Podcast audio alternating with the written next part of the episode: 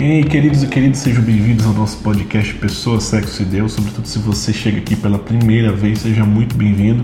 Se você não é inscrito ainda aqui no nosso canal no YouTube e se você nos acompanha em uma outra plataforma, você também pode nos seguir, pode compartilhar esse conteúdo para estar sempre atento, né? ativar de certa forma as notificações para saber sempre que nós postarmos conteúdos novos, certo? Então, Fiquemos hoje com este episódio sobre a paternidade em crise. Então, queridos e queridas do nosso podcast Pessoa, Sexo e Deus, nós estamos vivendo essa série sobre a paternidade. É preciso um pai. E hoje, caminhando nesta série, nos nossos episódios, nós recebemos o nosso irmão Karma Délio, que irá partilhar conosco sobre esse tema paternidade em crise. Então, assim, Carmadélio, te agradeço muito pela sua presença, né, por ter conseguido este momento para estar conosco. Então, é uma alegria, Davi, estar com vocês aqui. É, me chamo Carmadélio, sou membro consagrado na comunidade Aliança Shalom, casado, né, em promessas definitivas. É, minha esposa também é da comunidade, eu sou professor de história, né, formado em história, ela é enfermeira e eu trabalho na comunidade como membro da aliança na dimensão da assistência de formação, né, trabalho no setor formação da obra, né, e é um prazer estar aqui com, com vocês estou à disposição. Sim. Sim, Carlos, nós sabemos que você trabalha muito com, com a formação, sobretudo, como você falou, dentro da comunidade mas também se tem um chamado especial a ajudar os homens né, a se entender melhor, a se entender como vocacionados também à santidade, como chamados a se deixarem configurar a partir de Deus, a partir da graça de Deus. E claro, né, dentro dessa vocação masculina existe também essa vocação a ser pai. Né? Então, um primeira, primeiro questionamento que eu faria para você seria é, o que faz um homem se sentir pai, né? Assim, como o menino se torna pai. Né? Assim, claro, ter um filho, né? Poderia ser a resposta, resposta mais óbvia, né? Mas até observando a natureza, é, quando uma mulher fica grávida, ela recebe imediatamente uma, uma, uma mensagem hormonal, né? E aos poucos ela vai se sentindo mãe, né? Vai sentindo que algo está diferente com ela e a maternidade já é sentida. Com o homem não acontece isso, né? Seria esse um, um defeito da natureza, né? assim, uma injustiça da natureza para conosco, homens, né? como, como nós podemos perceber e entender a nossa paternidade. É, você colocou muito bem. De fato, a paternidade, é, primeiro, todo homem é chamado à paternidade. É um dom masculino por excelência. Inclusive os homens que não são chamados a matrimônio, como sacerdotes, os homens celibatários, ou mesmo os homens solteiros, que nunca venham a casar. A paternidade, ela é um dom que Deus nos chama a exercer. Todo homem é chamado a ser pai. Aliás, um dos sinais da maturidade do homem é quando ele começa a assumir essa paternidade. Claro que a paternidade ela tem duas dimensões. Ela tem a dimensão da paternidade física, que é a que você citou há pouco, né? E tem a dimensão da paternidade espiritual. Então, todo homem é chamado a ser pai. Quando é que o homem vira pai? É quando ele deixa de ser cuidado para cuidar.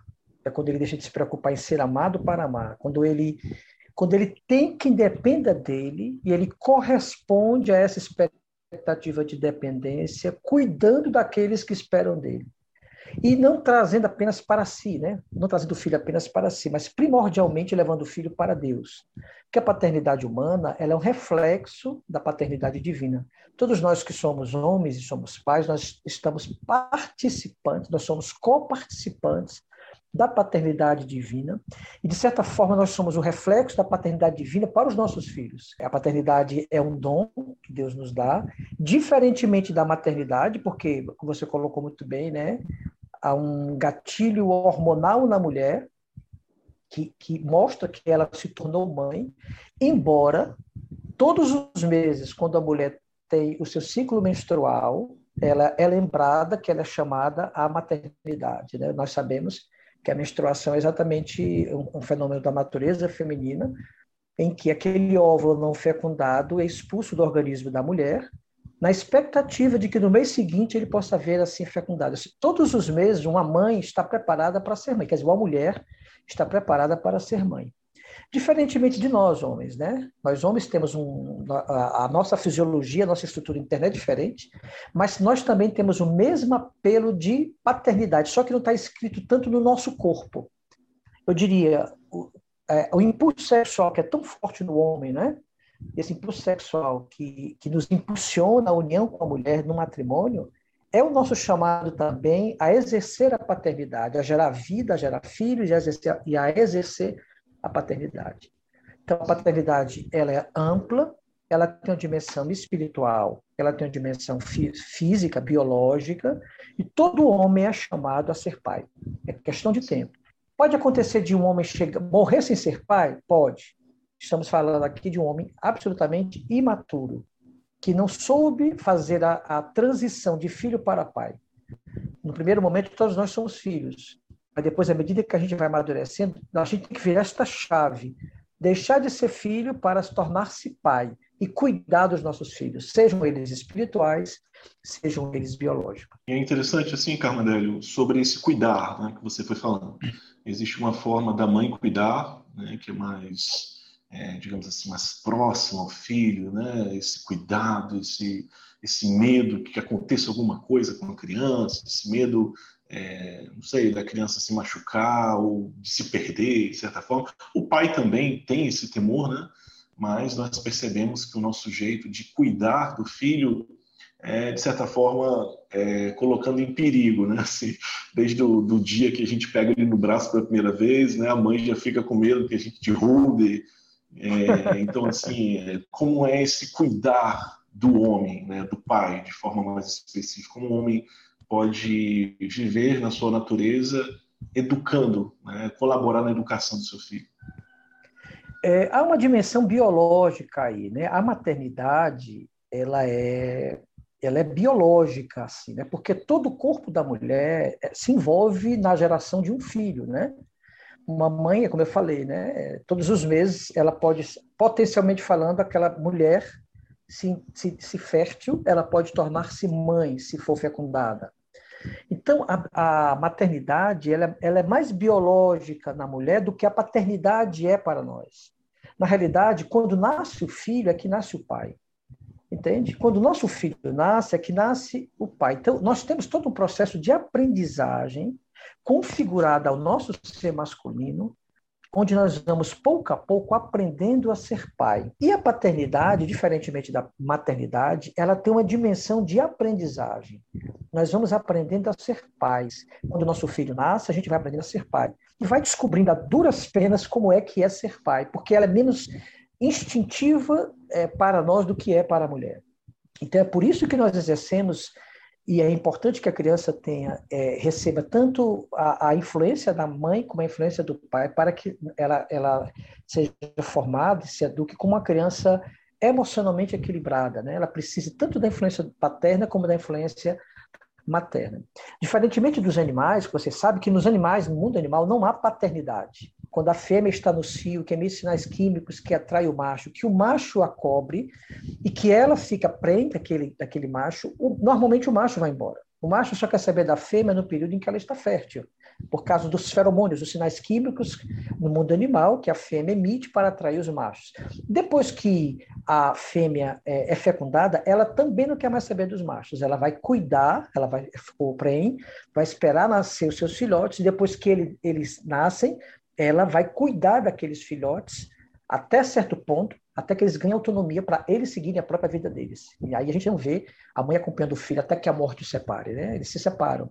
Diferentemente da realidade humana, onde o vínculo materno e o vínculo paterno é um vínculo marcado pela imagem e semelhança de Deus, não é uma relação apenas de uma geração biológica, mas é também de uma geração espiritual, de uma geração humana.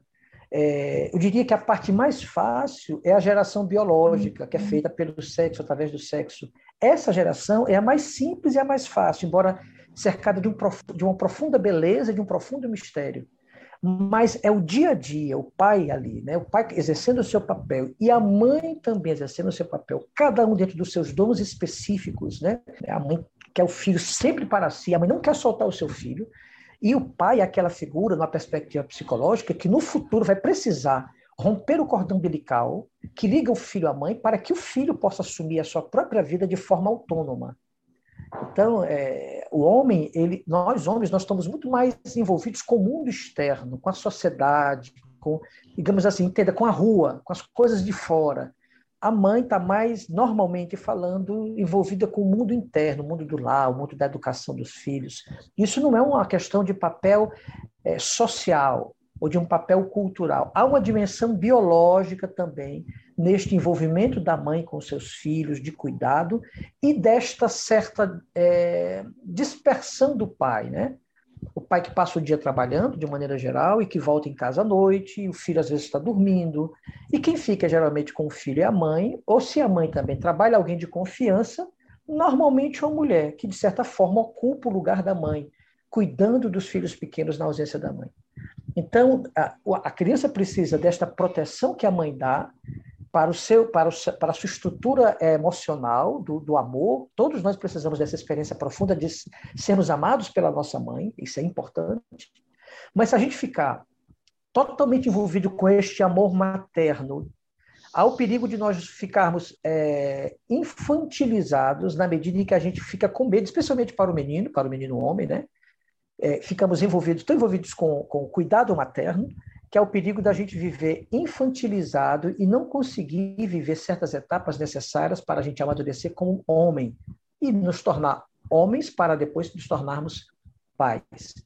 É mais ou menos assim que acontece de maneira natural, entende? Até por isso que a, a educação paterna é uma educação que gera autonomia. O pai é aquele que estimula o filho ao risco, o pai é aquele que estimula o filho à aventura, o pai é aquele que estimula o filho a vencer as batalhas, a vencer as dificuldades, a não pensar o pior, a encontrar saídas quando parece que não há saída, a dar esperança quando parece que está tudo perdido. O pai é aquela figura que aponta o caminho.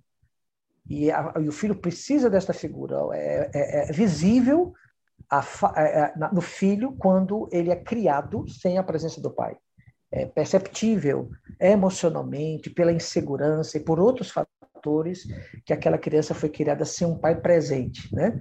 Então é importante que a gente enfatize a necessidade profunda que todos os filhos têm de serem educados pelo pai, de ser educados por uma mãe, de ter um pai e uma mãe em casa.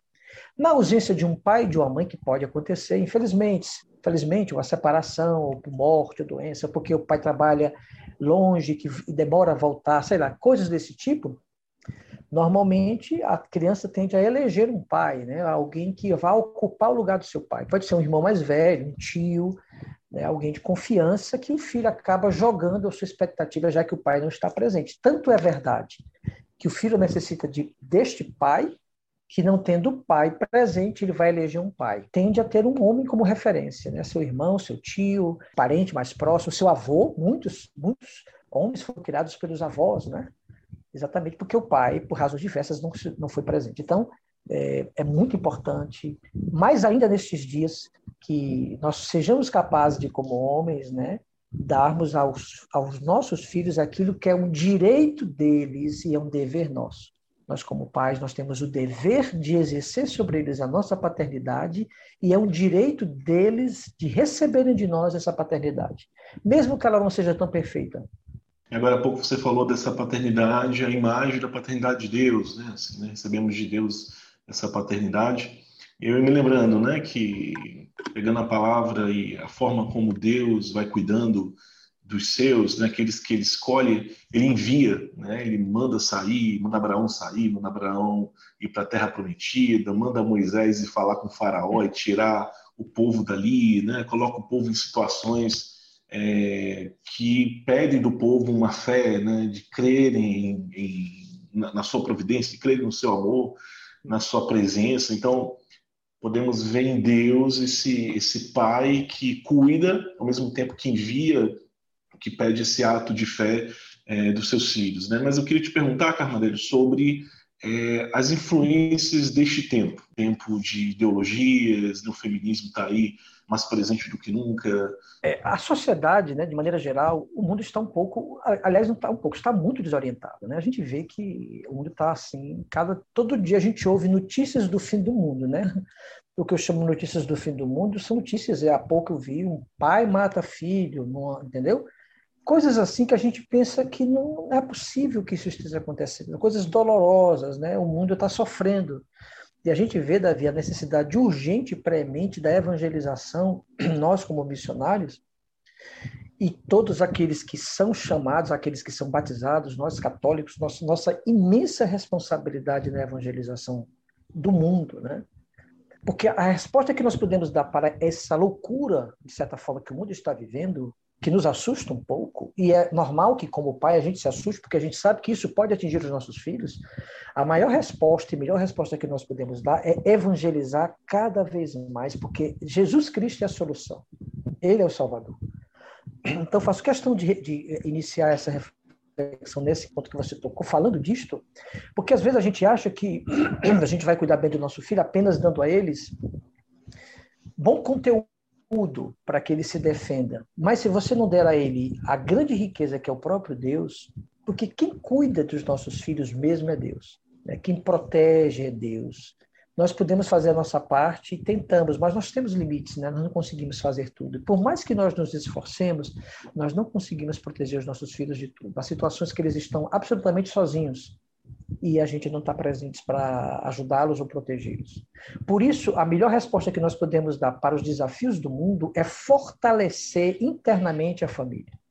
Quanto mais internamente a família for fortalecida, e aí entra a fé, que eu estou falando aqui, essa fé que transborda na evangelização, é, menos é, influência o mundo terá, o que eu chamo mundo é a mentalidade do mundo, né? a mentalidade de um mundo sem Deus, terá sobre a nossa família. Não basta apenas a gente identificar o nosso inimigo externo nem basta apenas a gente dar o nome ao nosso inimigo externo, as ideologias, a mentalidade mundana, o secularismo, é, a, a, sexualidade precoce, todas essas loucuras que a gente vai vendo aí, né, que infelizmente a gente vai vendo na sociedade brasileira, não basta apenas a gente dizer para os nossos filhos isto é errado, isto aqui é errado, cuidado com isso, cuidado com aquilo. Precisamos fazer isto, mas não basta apenas isto.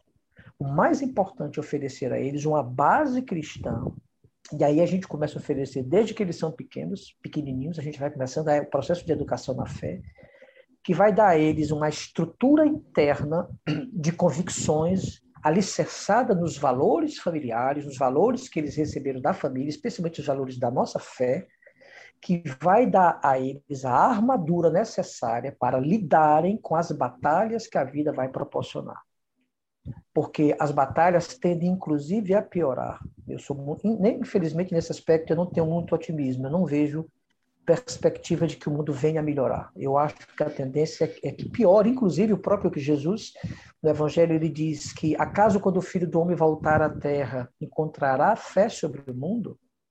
Entende? Assim, desculpa, eu não quero ser pessimista, mas eu quero ser realista para a gente saber que, de fato, a tendência é as coisas piorarem, porque cada vez mais o homem vai perdendo a noção de Deus. E quando o homem perde a noção de Deus, ele perde a noção de quem ele é, perde a noção do seu semelhante. Ele se perde.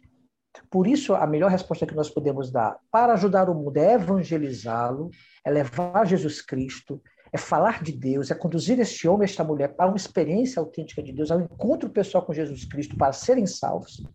E, ao mesmo tempo, nós fortalecemos as nossas famílias, a começar pelo, por nós, o pai, né? o pai, o chefe da casa, digamos assim, a cabeça da família. Quando eu falo isso, não estou falando nenhum nível de hierarquia de quem manda em quem, nesse sentido, mas no sentido daquele que conduz, como José foi que conduziu Maria para o Egito, na época que queriam matar o menino, e o anjo não falou com, a, com, com Maria, mas falou com José.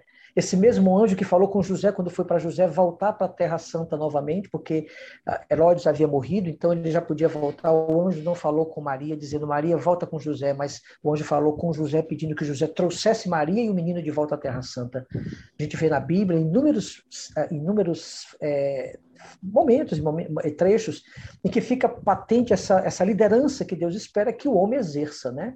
E é a ausência dessa liderança, especialmente a ausência da liderança espiritual, que explica muito da crise que a paternidade vive. A resposta que nós podemos dar externamente é a evangelização, internamente é o fortalecimento dos valores da nossa fé em família. A oração, as sagradas escrituras, a vida sacramental, a leitura bíblica, a leitura da vida dos santos, o Bela Casa, experiências de oração que a gente proporciona aos nossos filhos. Os nossos filhos que devem estar envolvidos em grupos de oração, em grupos de jovens, para fazer retiro, para ir para o acampamento. Você tem que dar todas as condições para que seu filho conheça a Deus, porque se seu filho conhecer a Deus, o próprio Deus que habitará dentro dele, como diz o Evangelho de São João, eu e meu Pai viremos nele, nele faremos a nossa morada, vai dar a ele o discernimento e a sabedoria para lidar é, nesta armadura eu chamo armadura todo o arcabouço formativo que o filho recebeu do pai e da mãe em casa para lidar com este mundo tão desorientado e que tenderá a piorar. A boa educação, nós sabemos, Davi, é exatamente aquela.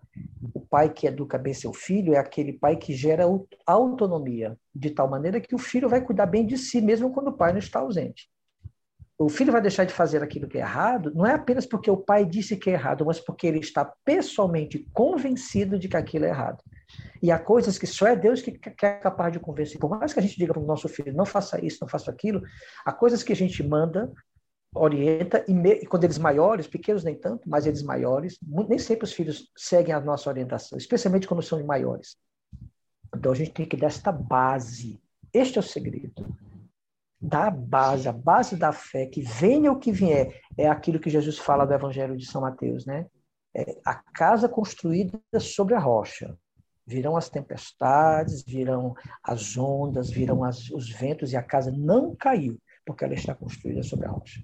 Muitos, muitos dos nossos filhos, né, os nossos jovens, poderiam estar mais em Deus se os homens tivessem uma maior iniciativa nesse sentido evangelizador, né, como você disse, o sacerdote da casa, né? Às vezes as mães, as mulheres, né, fazem todo aquele esforço e os homens não, então de certa forma é, se torna uma certa referência, né, de não ir para Deus, né? Seria muito mais frutuoso se os se nós homens, né, se os pais tivessem essa postura também de atrair os filhos, né, de falar de Deus, de levar os filhos a essa experiência essa experiência com Cristo, né? essa experiência viva com Deus vivo. Sem dúvida, é, existem é, evidências, uma família que vê o pai é, convertido, os filhos que veem o pai indo à igreja, indo a um retiro, rezando, rezando o terço, se ajoelhando diante do sacerdote para fazer uma confissão, indo à missa.